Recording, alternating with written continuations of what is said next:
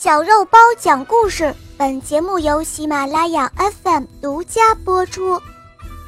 贝拉公主第一集，播讲肉包来了。从前有一个人，他有两个儿子，他们长大以后，老大就去了远方发展，一走就是很多年。没有人听到他的任何消息，小儿子则是与父亲留在家里。后来，父亲去世了，留下了一大笔财产。留在家里的小儿子肆意地挥霍着父亲留下的财富，觉得这一些完全都是属于他一个人的。就这样过了好一段时间。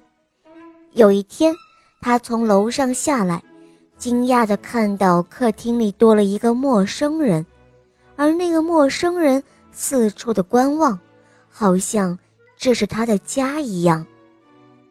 嗯，你是谁？小儿子问道。怎么，你忘记我了吗？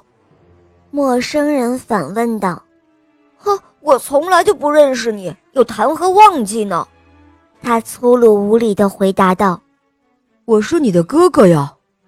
陌生人回答：“我现在回家了，我在外面没有挣到钱。更糟的是，我刚回村，他们就告诉我，父亲已经不在了。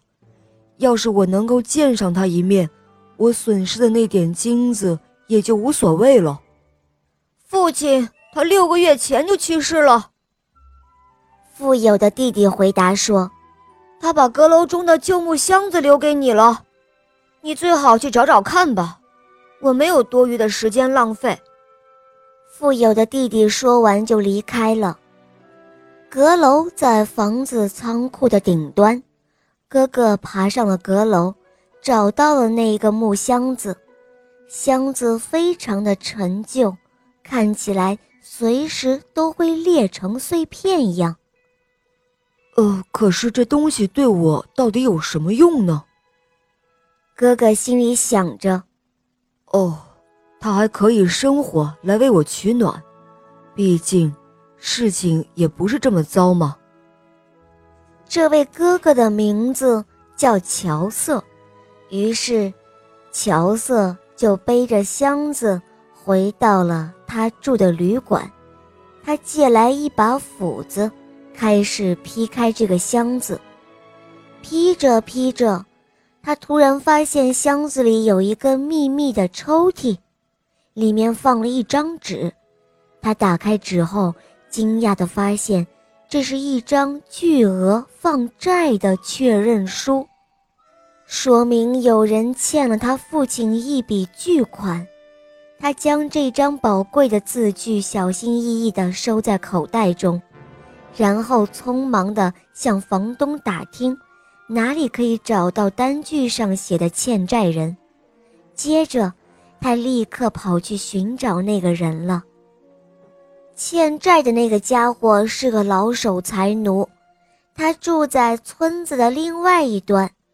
他几个月以来一直希望他写下的那张借据已经遗失或者被损坏了。当他看到这张借据的时候，他非常不愿意支付这笔欠款，然而，约瑟威胁他说，要将他拖去见国王。守财奴见没办法不还钱，只能一块钱一块钱的去数给乔瑟。乔瑟将钱收好，放入口袋，回到旅馆中。现在他感觉自己也是一个有钱人了。过了几个礼拜以后，他正在附近的街道上走着，忽然听到一个妇女在痛苦地哭泣着。他停了下来，询问发生了什么。那个女人哭着说，她的丈夫快要死了，而更糟糕的是，有一个债主找上门来，要求他们还钱，如果不还，就将她丈夫送进监狱。于是，乔瑟温和地安慰妇女说：“哦，别难过，他们既不会将你的丈夫送进监狱，也不会卖掉你们的家当。我会替你们还债务的。当然，如果你的丈夫不幸去世了，我还会支付葬礼的费用。请回家好好照顾他吧。尽管这位妇女尽力地照料她的丈夫，但是她的丈夫还是死去了。那位叫乔瑟的陌生人为他们支付了一切费用，但是不久后，乔瑟发现这一次花费超出他的预算，他只剩下三块黄金了。唉，我现在该做点什么呢？他对自己说：“我想，我最好去王宫找一些事情做，可以为国王效力。”于是他真的来到了王宫。起先，他只是一个帮助国王倒洗澡水和整理床铺的仆人，但是因为他非常的尽职尽责，他的主人很快就注意到了他，提升他为侍寝官。